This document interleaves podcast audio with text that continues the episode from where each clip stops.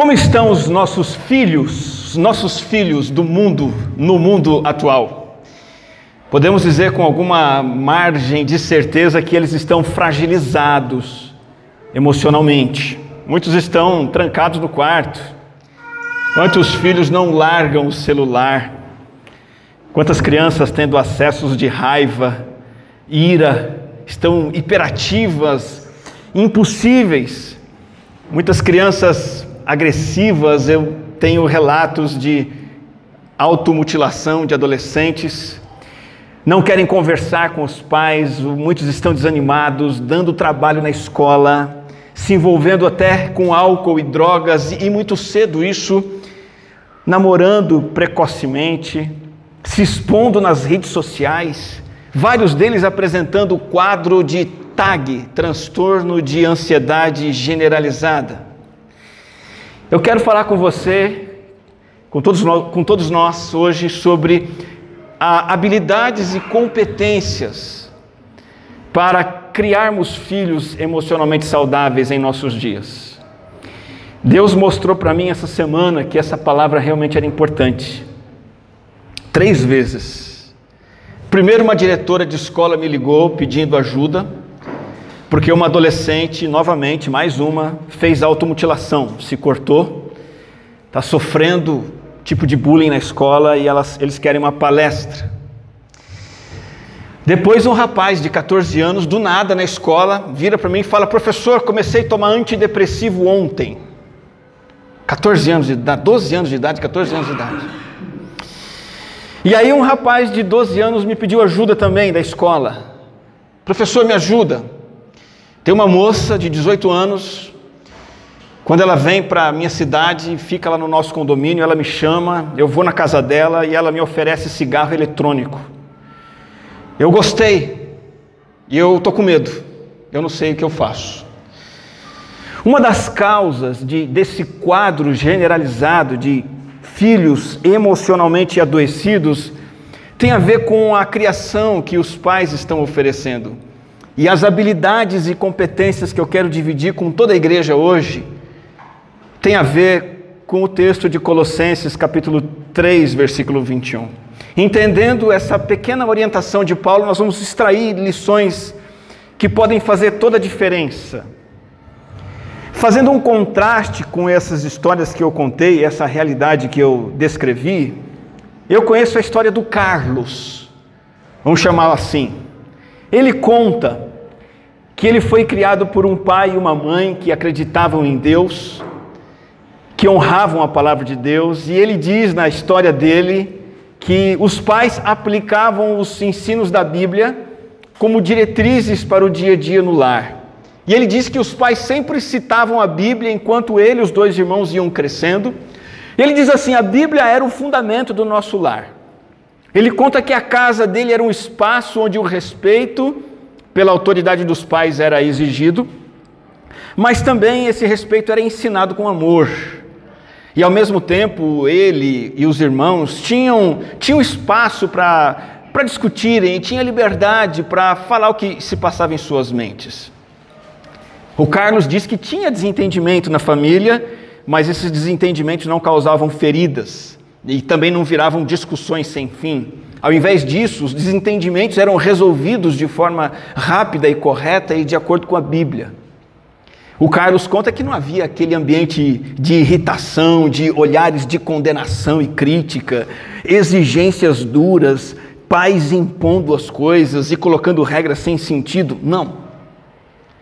Ele diz que os pais ensinavam e honravam a Bíblia e ao mesmo tempo também incentivavam a diversão, a harmonia, a brincadeira, a descontração e a amizade. Ele conta que sempre tinha riso alto dentro de casa, música alta, e esse era um ambiente alegre e equilibrado em que o Carlos diz que nunca se sentiu nem oprimido, nem explorado por pais dominadores, obsessivos, que impunham regras goela abaixo. Em vez disso, ele diz a graça fluía livremente. Agora, o melhor da história do Carlos que eu li vem agora. A mãe dele, crente, conhecia tudo de Bíblia e era mestre em decorar as Escrituras. E a mãe dele sabia que ele, né, junior, adolescente, adorava um desafio, falou assim: Carlos, é o seguinte, eu vou propor um desafio. Vou competir com você. Para cada versículo que você decorar, eu vou decorar dois. Ele aceitou. Falei, minha mãe é ruim, vou ganhar dela. E foi lá, memorizou seis versículos. A mãe falou doze de cor. Ele memorizou um capítulo inteiro. Ela veio e falou vários capítulos de cor. Na verdade, ela falou um livro inteiro de cor da Bíblia para ele. E ele falou: Uau, minha mãe é impossível. Mas o fato é que ele hoje diz que é profundamente grato pelo que a mãe fez com ele, por tudo que aprendeu na palavra de Deus ao longo da vida e que isso, o ensino da Bíblia, num ambiente de amor e paz, foi a melhor coisa que ele recebeu na vida dele. Ao invés de ficar revoltado, como nós temos visto muitos adolescentes ficando, ao invés de se desanimar com a igreja, ele declara que na adolescência, na adolescência a Bíblia começou a fazer sentido. Ele foi atraído pela Bíblia e começou uma história de vida de estudar a Bíblia, e hoje ele é um dos maiores pastores do mundo, um dos maiores pregadores e escritores do mundo, Charles Swindoll. Não é o que temos visto acontecendo em nossos dias. Isso vai na contramão do que acontece nos lares, em que relacionamentos estão sendo estragados pelo pecado, em que pais, mães e filhos, insubmissos a Deus, rebeldes contra Deus, fazem o que acham melhor e os filhos vão ficando emocionalmente destruídos.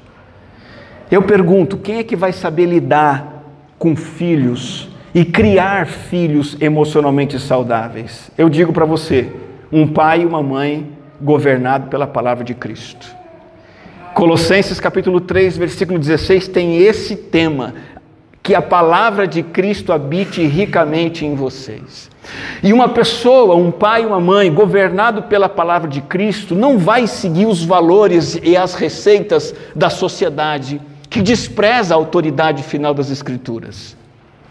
Uma pessoa que decide ser habitada pela palavra de Cristo, para ela, quem dita as regras são as instruções de Deus na Bíblia sob o poder do Espírito. E a instrução bem simples que Paulo dá para pais e mães que querem criar filhos como Carlos, o Charles Swindon, e não como filhos que estão emocionalmente destruídos, a orientação é muito simples. Paulo vem direto ao ponto e diz: Pais, não irritem seus filhos para que eles não desanimem. Você olha para esse versículo e diz: Só isso? Eu digo: É, só isso. E o entendimento dessa palavra que é tão simples, e graças a Deus por ser tão simples, nos ajudará muito a irmos na contramão deste mundo que tem praticamente destruído emocionalmente seus filhos. Primeira coisa que nós temos que fazer é definir termos. Quando Paulo diz aqui, pais, não irritem seus filhos, a que ele se refere? Pai aqui não é o progenitor apenas.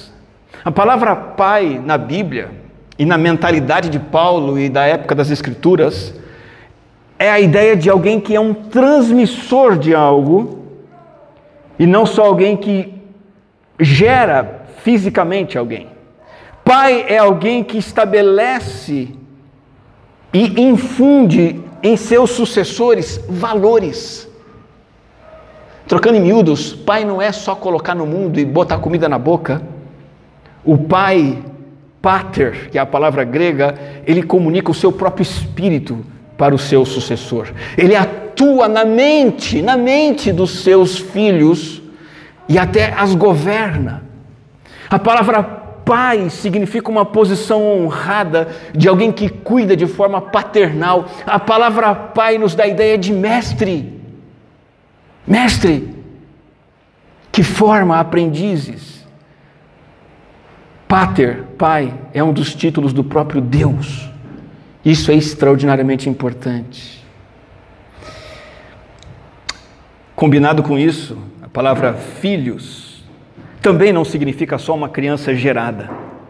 A palavra filhos na Bíblia, e para Paulo e aqui, tem o sentido de alguém que tem um relacionamento íntimo com esse pai, com essa mãe, recíproco, E esse relacionamento é estabelecido por laços de amor, amizade e confiança. Há uma atitude amorosa de cima para baixo e de baixo para cima. E essa palavra, muitas vezes, filhos, é usada também para alguém que é um subordinado de uma autoridade, alguém que é um aluno de um professor e também para uma criança. Uma ideia muito importante para filho aqui é que filho é um aprendiz, é um discípulo que precisa seguir um mestre, e esse mestre não é outra pessoa senão seu pai e a sua mãe. E esse filho discípulo, pela instrução do pai e da mãe, tem a sua mente educada, o mestre forma a mente dos seus alunos e molda o caráter. É muito interessante que a palavra filho em Romanos se refere àqueles, diz Paulo, aqueles que são conduzidos pelo Espírito de Deus. Paulo diz assim em Romanos: Todos vocês que são guiados pelo Espírito de Deus são filhos de Deus. Ser filho significa ser guiado.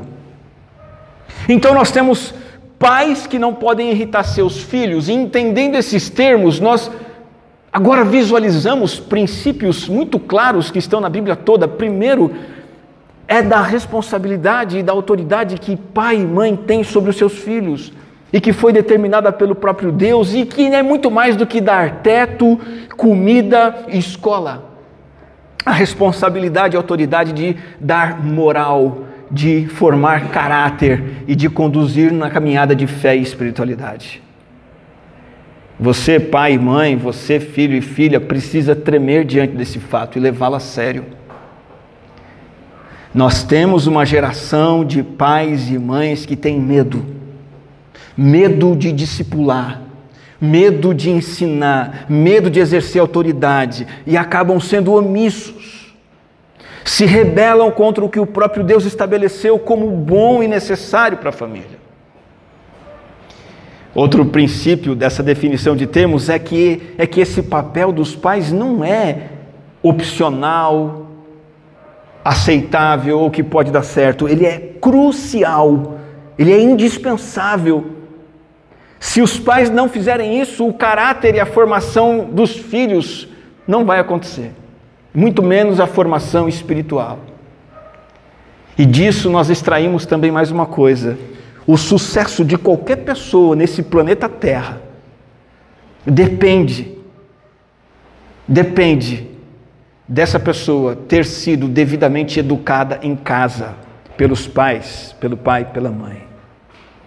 Depende de, para eu me dar bem na sociedade, eu, eu aprender antes a honrar e submeter-me aos meus pais primeiro. Então, esta função e esta relação é extremamente importante. Entendendo isso, então nós temos uma ordem negativa. Não irrita seus filhos. Não irrita seus filhos. Irritar aqui significa provocar a ira, gerar ressentimento e revolta. O apóstolo Paulo, inspirado pelo Senhor, está proibindo pai e mãe de provocar negativamente o seu filho para o mal. Criar o seu filho de um jeito que empurra ele para adotar valores distorcidos, atitudes pecaminosas, comportamentos errados que só vão trazer desgraça para a vida dele, ressentimento para a vida dele, ele vai se tornar amargurado, irritado. Por isso que Paulo vai dizer que esse, essa irritação leva ao desânimo. O efeito da irritação é o desânimo. Não irritem para que eles não desanimem. O tratamento errado, a criação errada de filhos tem um efeito devastador. É gravíssimo. Uma das piores coisas que uma pessoa pode fazer na vida é colocar um ser humano no mundo e criá-lo errado. Vai criar uma pessoa emocionalmente fragilizada. A palavra desanimar significa, sabe o que? No grego, significa atimel a significa sem, não, é a partícula negativa. E timel é paixão. Eu estou falando isso para você visualizar que é uma pessoa sem paixão. Você consegue ver crianças assim, adolescentes assim, hoje em dia, jovens assim, sem paixão? desanimado, abatido, quebrado, ao ponto de desistir, desfalecendo. Irritar o filho, aborrecer o filho, destrói a vida emocional e espiritual dele. Em que sentido? Primeiro, ele fica desanimado com os próprios pais. Os pais são o primeiro a sentir esse desânimo. O filho se, se distancia dos pais, se tranca, fica agressivo, xinga, ofende, bate, desobedece, está constantemente irritado, quer distância, admira mais outras pessoas do que o próprio pai e a mãe, está desanimado com os pais. Esse filho fica desanimado com a vida. É aquela pessoa que se tranca no quarto, que começa a dar trabalho na escola, se torna um jovem, um adulto frustrado, vazio, desmotivado, frio, indiferente, sem rumo, que vive por viver, faz as coisas por fazer, é inseguro, medroso, despreparado, desanima com os pais, desanima com a vida e pior, desanima com o próprio Deus. Se desanima de ir para a igreja, se desanima da Bíblia, Talvez nem comece a andar no caminho de Cristo, porque para ele Deus não faz sentido algum, porque ele não vê Deus nos seus pais. Por isso que nós vamos falar mais adiante sobre isso. Muitos filhos vão à igreja só até a época em que são obrigados a ir.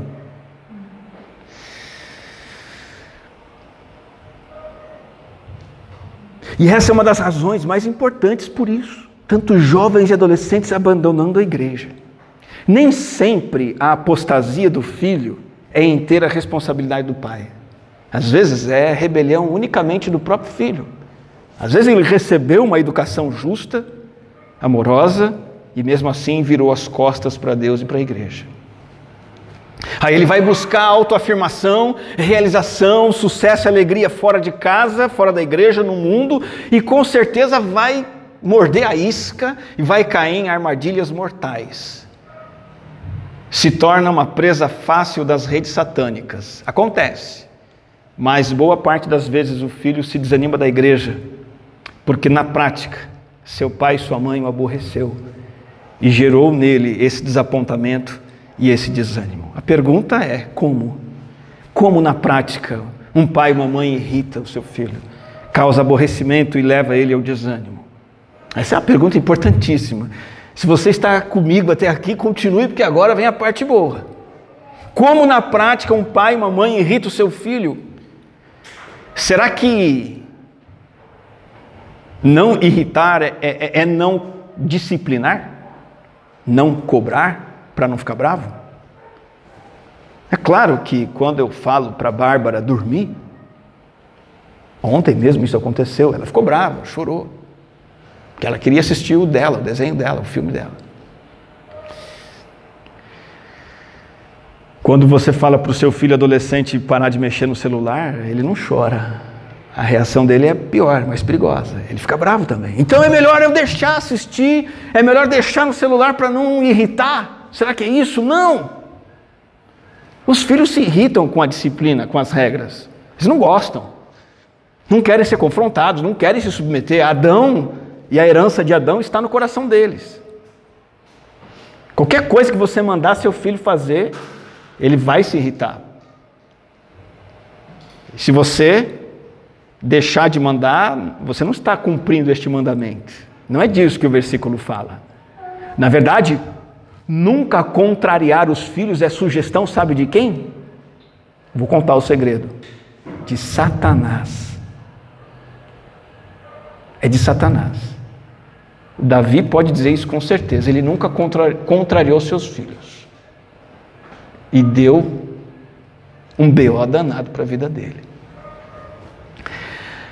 Pais irritam seus filhos, na verdade, quando fracassam nessas habilidades e competências que nós vamos ver agora. Quando fracassam em desempenhar um papel e o dever de pais em quatro áreas. A primeira área é a área do exemplo. Um pai e uma mãe aborrece o seu filho quando deixa de dar um exemplo para ele. É a primeira coisa. Qual o primeiro dever meu como pastor, líder de uma igreja? É dar exemplo. Se você me vê aí na cidade aprontando, você vai parar de vir aqui na igreja. E eu vou dizer, está certo. Se eu vivo pecando, não estou nem aí, você tem mais é que procurar um pastor decente. o primeiro dever de qualquer mestre, e pai e mãe, em primeiro lugar é mestre, é dar exemplo. E mau exemplo é o que mais gera revolta. É como? Várias formas. Briga em casa é mau exemplo. Principalmente entre pai e mãe. É o primeiro mau exemplo que um pai e uma mãe dão para um filho e que mais gera aborrecimento nele: brigar. Brigar na frente dos filhos, ou longe dos filhos, não interessa. Brigou, está dando mau exemplo. Olha, deixa eu dizer uma coisa. Se você não tem nada para dar para o seu filho de educação, dinheiro, mal pode alimentá-lo, tem uma coisa que se você der para o seu filho, para sua filha, você vai ter dado tudo. Essa primeira coisa é você ser amigo do seu cônjuge. Não tem coisa que dá, dá mais paz emocional para uma criança que tem pai e mãe do que ver o pai e a mãe bem. E não adianta fazer uma amizade de aparência. Ah, diante do filho eu vou ser bonzinho com minha esposa, minha esposa boazinha comigo, vai dar tudo certo. O filho percebe que tem alguma coisa errada por trás. É a primeira coisa, essa referência de duas pessoas que se amam. Outra coisa que é mau exemplo é quando o pai exige uma coisa, a mãe pede uma coisa, mas eles mesmos fazem outra. Conheci um pai, a Cristina me lembrou dessa história. Um pai até que é da nossa família lá, da família dela, minha não faz essas coisas. Brincadeira. Pai dizia para os filhos irem para a igreja, né? Ó, oh, vocês vão para a igreja. Ele não ia. E até hoje não vai. E sabe qual é a história? Nenhum dos dois está indo para a igreja mais. Nenhum dos três, nem o pai, nem os dois filhos. Ou a mãe que fala para largar o celular. Mas ela mesma não larga, nem a pau. Tem que dar exemplo. Gritaria dentro de casa, falar palavrão, falar mal dos outros. Ter que puxar a sardinha para o meu lado, falar mal do pastor ainda piorou. Dentro de casa. Mentir para o filho. Nunca minta para o seu filho, não conta nem mentira pequena nem grande, isso é mau exemplo. Não cumprir com a palavra, filho, nós vamos passear. Amanhã a gente vai na praça. Cristina fala isso para Bárbara, meu amigo. A Bárbara vai ser um alarme, de meia e meia hora ela vai lembrar a Cristina desse compromisso. E se não vai, é mau exemplo. Você fala sem cumprir. Ou o castigo, filho, se você fizer tal coisa, você vai apanhar, ou vai ficar sem celular, ou não sei o quê. Aí a criança desobedece, o pai fica com dó e não cumpre. Está mentindo para o filho, está dando mau exemplo. Não traia a confiança do seu filho, porque para recuperar depois é mais difícil. Outro mau exemplo é quando o pai e a mãe nunca admite, nunca admite que errou e nunca pede perdão. Mestre não é só mestre fazendo tudo certinho, ele é mestre quando ele erra também. Porque quando ele erra, ele admite o seu erro e nisso também ele dá exemplo.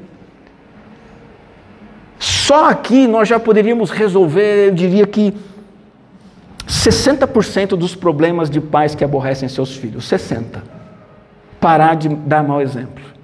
Essa é a primeira habilidade e competência de um pai que cria um filho emocionalmente saudável. Ele dá exemplo. Segundo, ele convive com seu filho. E convive de forma adequada. Convívio inadequado aborrece o filho, porque qualquer mestre precisa se relacionar com seus filhos, com seus discípulos, conviver com eles e se relacionar bem. Agora, tá cheio de pai e mãe hoje que não investe o tempo necessário com o filho. Usa o seu tempo para ganhar o mundo o mundo profissional, o mundo acadêmico, o mundo dos relacionamentos, o mundo dos negócios. Ganha o mundo e perde o filho, porque não convive com ele, não senta para olhar nos olhos dele todos os dias. Ou então até está em casa com o filho, mas não tem diálogo. É um convívio sem conversa. É um convívio onde cada um está na sua. A televisão fala com todo mundo e ninguém fala com ninguém. O celular chama a atenção de todo mundo e ninguém dá atenção para ninguém. O computador. Não tem convívio. Outro convívio equivocado é o, o convívio de um pai e uma mãe que ama, mas um amor condicionado. Sabe o que eu quero dizer? Vou dar um exemplo simples. É quando a mãe fala assim: Mamãe não gosta de você quando você faz isso. E aí, quando a mamãe diz isso, diz isso, o que, que se, se reproduz na mente do filho, da filha? Puxa vida, minha mãe não me ama de verdade. Eu tenho que merecer o amor dela. Isso é um convívio extremamente doentio. Deus não convive com a gente dessa forma. Outra falha de relacionamento é quando o pai e a mãe dão preferência para outro filho e não para este aqui. Muito cuidado com isso. Isso acontece muito falha de convívio, ou dá preferência para outras coisas, e, e, é extremamente animado, feliz, empolgado com amigos, mas estar com os filhos é um fardo, é um peso. Ou então, quando fere o respeito, o amor próprio da criança, ou do filho adolescente, fazendo uma crítica sem pensar, menosprezando, ridicularizando, nossa, mas é burro mesmo, né? Humilhando verbalmente, isso é um convívio doentio que aborrece e desanima o filho. É o convívio também em que não há sensibilidade com, com as fraquezas do filho, com as necessidades do filho. Atropela, passa por cima, não olha o coração, não olha as fraquezas, não olha os medos, não olha as angústias, apenas vai tocando barco e, e botando regra, e tocando barco e botando regra. Isso é um convívio doentio que aborrece e desanima. Mas tem mais uma habilidade, competência que, se não for cumprida, gera irritação: é a habilidade de ensino. A tarefa de ensino. O ensino falho, o ensino falho é terrível. Falhar no ensino dos filhos é terrível. Todo mestre passa para o seu aprendiz o que ele precisa saber. Como que um pai e uma mãe falham no ensino? Primeiro lugar, sendo omisso nisso. Não ensina nada. É trabalhoso, a gente sabe que é trabalhoso, é cansativo? É. Às vezes o pai inconscientemente presume que o filho já sabe das coisas e não ensina nada. Ou que tinha que saber e não ensina nada. Ou não ensina porque acha que é criança mesmo, não vai aprender. Quando crescer, ela vai aprender sozinha, vai nada. Ou então tenta ensinar, cansa e aí pega e desiste porque já cansou. Ou então ensina errado porque ao invés de falar com paciência, já vai falando alto, gritando, agredindo verbalmente, com termos de já falei mil vezes com você, peste. Né? Vem aquele complemento, né? Eu não aguento mais, minha vida virou um inferno. Você fala isso para um adolescente, você vai ver o desânimo que você vai gerar nele. Sabe outra falha de ensino? Quando tem o pai e a mãe, aí o pai fala A e a mãe fala B. Isso é terrível. Qualquer regra, qualquer padrão, qualquer coisa que pai e a mãe quiserem para o filho, primeiro eles têm que combinar junto.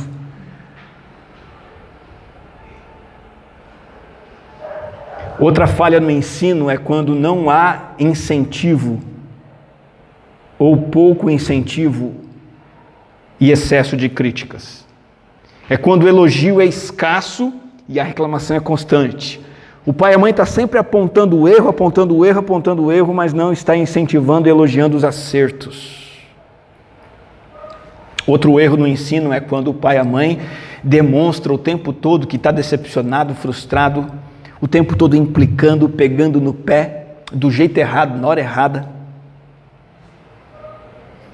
Outra falha de ensino é quando o pai e a mãe espera da criança, do filho, um bom comportamento e atitudes corretas e cobra isso, exige, grita por isso, até bate por causa disso, mas no dia a dia não está abrindo a Bíblia com o filho e ensinando aquilo. É como se você fosse trabalhar numa empresa, ninguém te ensinasse nada, você faz tudo errado e você apanha por causa disso. É injusto. Muitas crianças e filhos são injustiçados, que são cobrados pelos pais, coisa que o pai não está ensinando no dia a dia. Aí quando o filho erra, cai sobre ele um caminhão de bronca, de xingamento, de hostilidade, porque não está tendo o discipulado diário. Outra falha no ensino é, é ter padrões confusos. Uma hora pode, outra hora não pode. Aí uma hora não pode e outra hora pode. Autoritarismo também é um grande erro. Aquele pai mãe que entende errado as coisas de autoridade e, tra e, e, e traduz como autoritarismo, e aí se torna o ditador e quer mandar e quer que obedeça e fazendo exigências e não quer explicar nada e se aproveita da sua posição, da superioridade para dominar, controlar. Não é isso. Autoritarismo não tem nada a ver com ensino.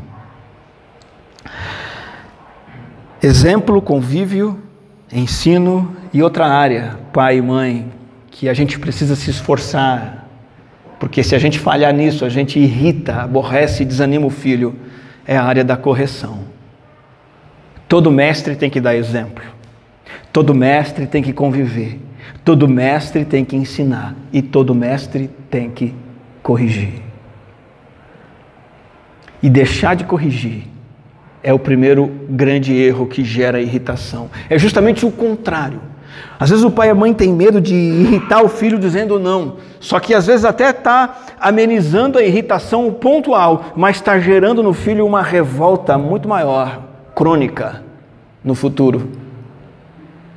Percebe isso? É a permissividade, não corrige nunca ou quase nunca. Agora, o outro extremo também é aborrecedor e desanimador, é quando há o excesso de rigidez. Tudo é pode, não pode, tudo é dogmatismo e tudo é bateu, tomou. Sem conversa, sem compreensão, sem sensibilidade, sem oração. Outra falha de correção é aquela disciplina que é incoerente. Tem hora que corrige a criança porque ela comeu bolo escondido. Tem hora que incentiva a criança a comer bolo escondido.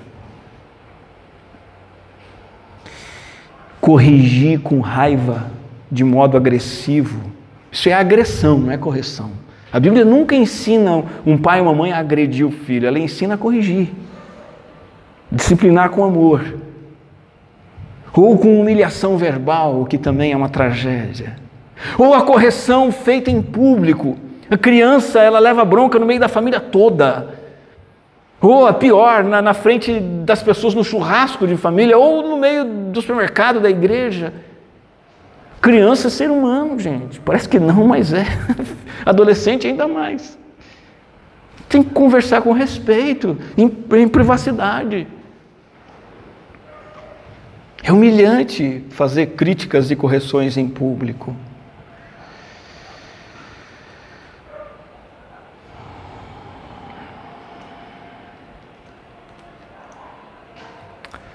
Quero fazer um apelo final. Todo pai e mãe já agiu de forma a revoltar ou aborrecer o filho. Isso é uma péssima notícia. Ninguém de nós aqui escapou disso. Nós somos pecadores, mas há uma boa notícia. A boa notícia é que a graça, misericórdia e perdão de Deus para pais e mães que reconhecem sua necessidade de Jesus Cristo na criação dos seus filhos. Todos nós estamos num processo de sermos transformados à imagem de Jesus. O ponto que eu queria que você se colocasse, e não só você que é pai ou mãe, mas seja qual for a sua situação hoje, é o ponto de admitir as suas falhas, suas limitações, de confessá-las ao Senhor e de confiar que há graça suficiente em Cristo, e então reiniciar ver o perdão de Deus não como brecha para continuar errando, mas como uma porta que se abre para mudança.